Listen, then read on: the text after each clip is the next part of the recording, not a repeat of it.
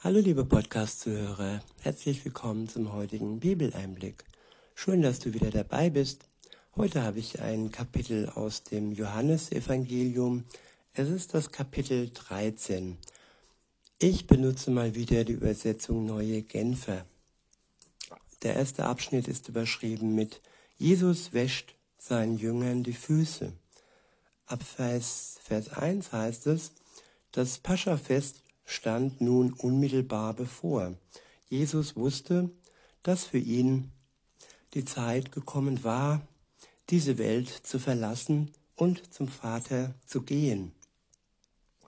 Darum gab er denen, die in der Welt zu ihm gehörten und die er immer geliebt hatte, jetzt den vollkommensten Beweis seiner Liebe. Ja, den vollkommensten Beweis seiner Liebe.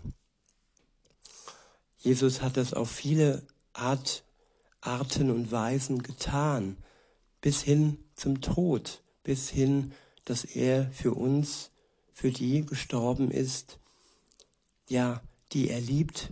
Er liebt jeden einzelnen Menschen auf der Welt, liebe Zuhörerin, liebe Zuhörer, also auch dich, und das ist der größte Liebesbeweis, den man sich vorstellen kann, dass man für seine Freunde am Kreuz stirbt, damit sie frei sind, frei von ihrer Schuld und ja, erlöst, ausgestattet mit einem neuen, ewigen Leben durchs Leben ziehen können. Und ja, wie er noch in der Welt war und noch nicht, ja, diesen leidvollen Weg begonnen hat, tat er etwas für seine Jünger, was jetzt beschrieben wird. Ab Vers 2 steht, er war mit seinen Jüngern beim Abendessen. Der Teufel hatte Judas, dem Sohn von Simon Iskarot, bereits den Gedanken ins Herz gegeben, Jesus zu verraten. Jesus aber wusste, dass der Vater ihm Macht über alles gegeben hatte und dass er von Gott gekommen war und wieder zu Gott ging. Er stand vom Tisch auf, zog sein Obergewand aus und band sich ein leinenes, leinenes Tuch um. Dann goss er Wasser in eine Waschschüssel und begann den Jüngern die Füße zu waschen und mit dem Tuch abzutrocknen, das er sich umgebunden hatte. Simon Petrus jedoch wehrte sich, als die Reihe an ihm war. Herr, du willst mir die Füße waschen? sagte er. Jesus gab ihm zur Antwort, was ich tue, verstehst du jetzt nicht. Aber später wirst du es begreifen. Nie und nimmer wäschst du mir die Füße, erklärte Petrus. Jesus entgegnete, wenn ich sie dir nicht wasche, hast du keine Gemeinschaft mit mir. Da rief Simon Petrus, Herr, dann wasche mir nicht nur die Füße, wasche mir auch die Hände und den Kopf. Ich überlege mir gerade, ob hier dieser Satz, den Kopf waschen, hervorstammt und ja, gut, äh, in dem landläufigen Begriff Kopfwaschen heißt es ja, jemanden die Leviten lesen. Und nun ja, das macht Jesus auch, indem er uns gezeigt hat, wie man lebt. Und er war uns Vorbild. Aber auf jeden Fall mit den Füße waschen, das ist schon ein sehr, eine sehr demütige Geste und er kommt ganz tief herab zu uns, zum tiefsten zum tiefsten Punkt unseres Körpers, nämlich zu den Füßen. Und ja, wäscht sie uns, säubert sie uns. Und das ist schon, das macht man nur bei denen, mit denen man wirklich auch vertraut ist. Und Jesus war vertraut mit seinen Jüngern. Und es war ein sehr inniger und tiefer Liebesbeweis. Weiter heißt es, Jesus erwiderte, wer ein Bad genommen hat, ist ganz rein. Er braucht sich später nur noch die Füße zu waschen. Ja, das Bad hatte Simon Petrus schon hinter sich. Und ja, man kann es auch mit der Taufe vergleichen. Wer komplett schon mal untergetaucht war und symbolisch praktisch den Tod gespürt hat und durch das Auftauchen die Auferstehung durch den Geist Gottes schon symbolisch empfangen hat, durch den Glauben, wer dies schon vollzogen hat, der braucht sich dann nur noch die Füße zu waschen. Das, die Füße waschen kann man auch sagen, ja, die alltäglichen Sünden ähm, loswaschen. Die Füße, die werden am schmutzigsten und ähm, am schnellsten schmutzig. Und das, was am schnellsten schmutzig wird, wenn man sich dann sein Herz wäscht, dann ist man wieder rein. Und das ist auch eine Beziehung, die wir dann mit Gott haben, dass wir immer wieder alles reinhalten und uns alle Schuld, die wir wieder auf uns genommen haben, von Jesus, nachdem wir sie bereut haben und Buße getan haben, ja, von den Füßen waschen lassen. Jesus möchte uns sauber halten. Er möchte uns rein halten. Nicht nur unsere Füße, sondern vor allem unser Herz und unsere Seele. Weil die Seele, sie ist ja das, was den irdischen Körper überlebt und was dann, ja, den neuen Körper, das neue Zuhause äh, erhält, wenn Jesus wiederkommt und wir dann mit ihm zusammen mit dem neuen Körper und unserer Seele im Himmel leben werden. Weiter heißt es, auch ihr seid rein, allerdings nicht alle. Jesus wusste, wer ihn verraten würde. Das war der Grund, warum er sagte, ihr seid nicht alle rein. Tja, Jesus weiß genau, wo der Schuh zwickt, im wahrsten Sinne des Worte, Wortes. Er weiß genau, wo unsere wunden Punkte liegen und wo unsere ja, Kammern liegen, wo wir Dinge verstecken, verbergen und ihm vor ihm verheimlichen. Aber er sieht direkt in unser Herz und er wusste auch ganz genau, dass Judas ihn verraten würde. Und so hat er das hier schon geäußert, dass sie nicht alle rein waren und einer diese, diese Schuld und dieses Vorhaben im Gedanken mit sich herumtrug, was ihm dann am Ende ja zur Verzweiflung brachte und sich sogar ja ihn sogar bis zum Selbstmord brachte, dass er Jesus Christus verraten hatte. Weiter heißt es ab, ab Vers 12, nachdem Jesus seinen Jüngern die Füße gewaschen hatte, zog er sein Obergewand wieder an und kehrte an seinen Platz am Tisch zurück. Versteht ihr, was ich eben getan habe? Als ich euch die Füße wusch, fragte er sie, ihr nennt mich Meister und Herr, und das mit Recht, denn ich bin es. Wenn nun ich, der Herr und der Meister, euch die Füße gewaschen habe, wenn nun ich, der Herr und der Meister, euch die Füße gewaschen habe, sollt auch ihr einander die Füße waschen. Ich habe euch ein Beispiel gegeben, damit auch ihr so handelt, wie ich an euch gehandelt habe. Denkt daran, ein Diener ist größer als sein Herr und ein Bote ist nicht größer als der ihn sendet.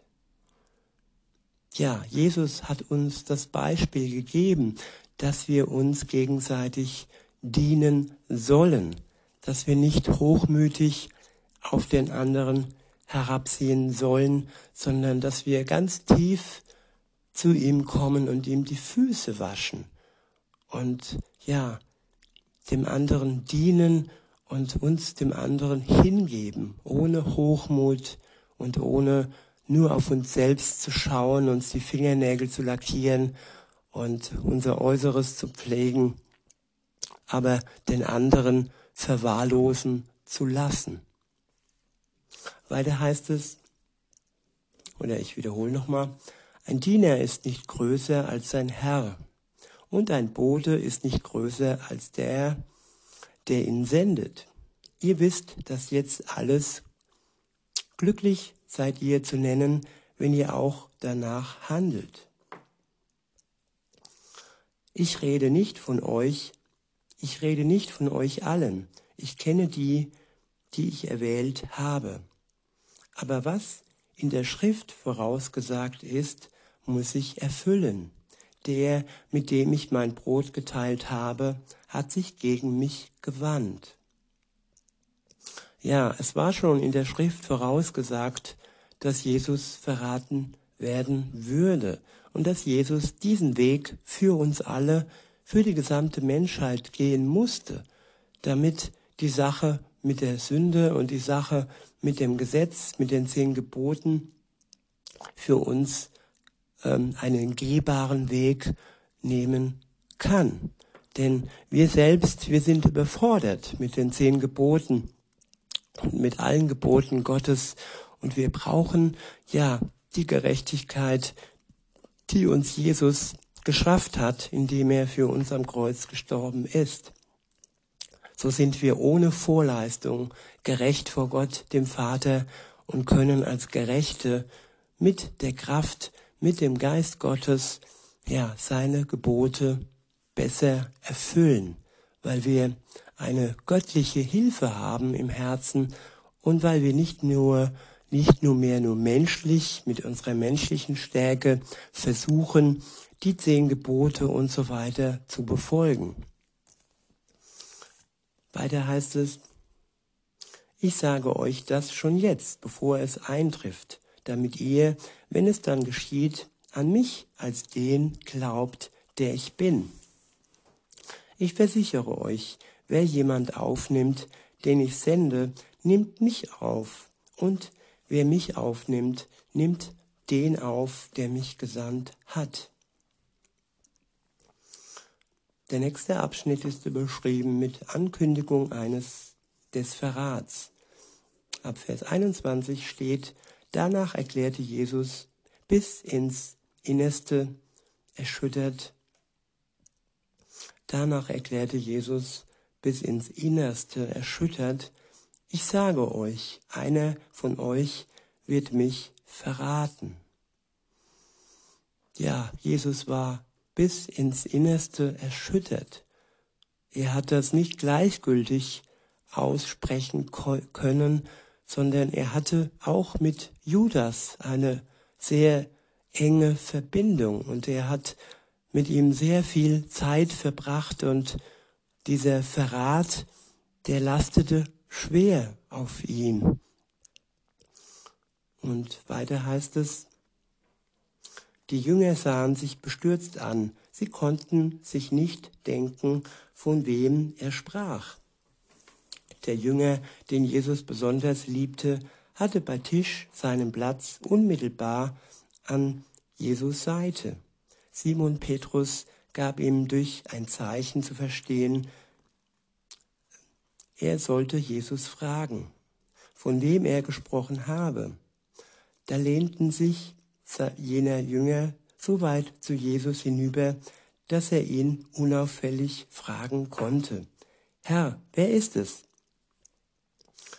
Ich werde ein Stück Brot in die Schüssel tauchen, antwortete Jesus, und der, dem ich es gebe, der ist es. Er nahm ein Stück Brot, tauchte es in die Schüssel und gab es Judas, dem Sohn von Simon Iskarot.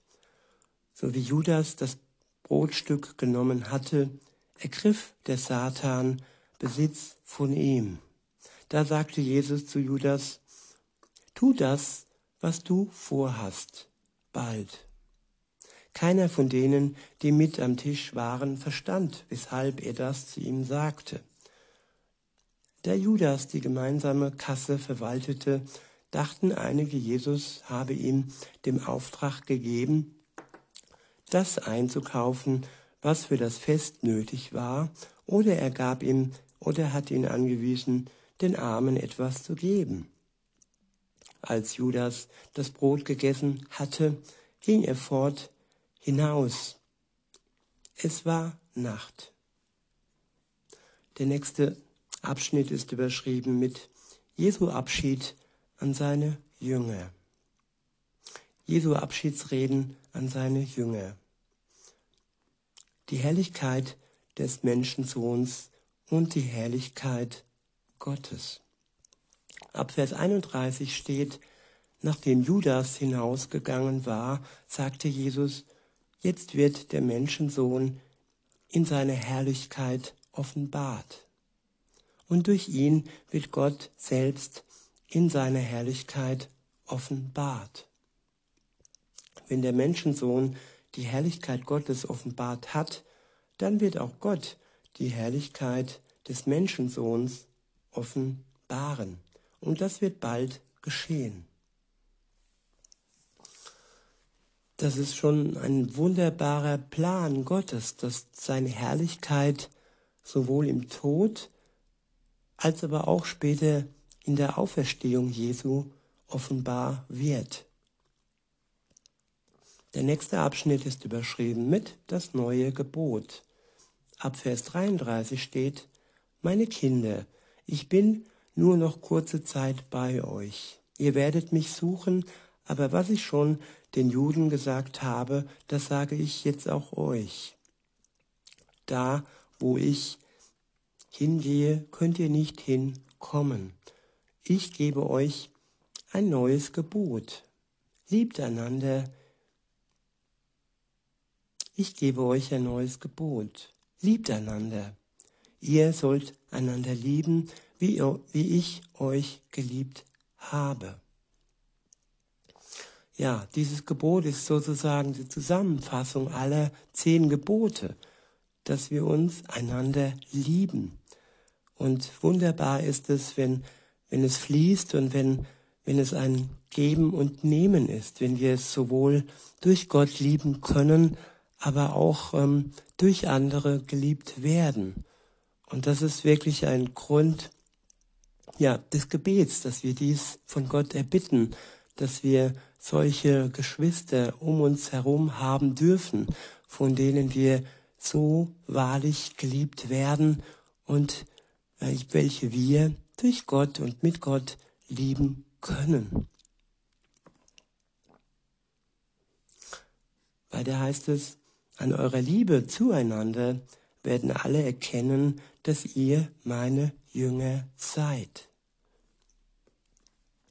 Ja, das geht dann ganz ohne große Predigt. Das ist dann wie ein Lichtfeuer durch uns und durch unsere Liebe zueinander, dass die Menschen, die noch nicht mit Gott unterwegs sind, erkennen, dass wir diese Liebe durch Gott haben es ist praktisch die Herrlichkeit, die durch den Heiligen Geist, durch uns und durch die Liebe hindurch strahlt.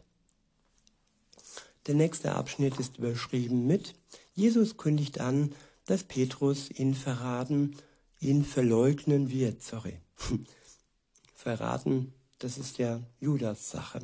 Aber Petrus wird ihn verleugnen. Ab, 6, ab Vers 36 steht, Herr, fragte Simon Petrus, wohin gehst du?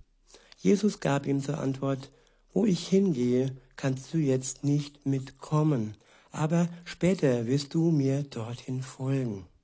Petrus entgegnete, Herr, warum kann ich nicht jetzt schon mitkommen?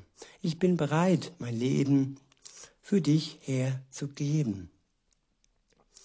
Du willst dein Leben für mich hergeben, erwiderte Jesus. Ich sage dir, noch bevor der Hahn kräht, wirst du mich dreimal verleugnen.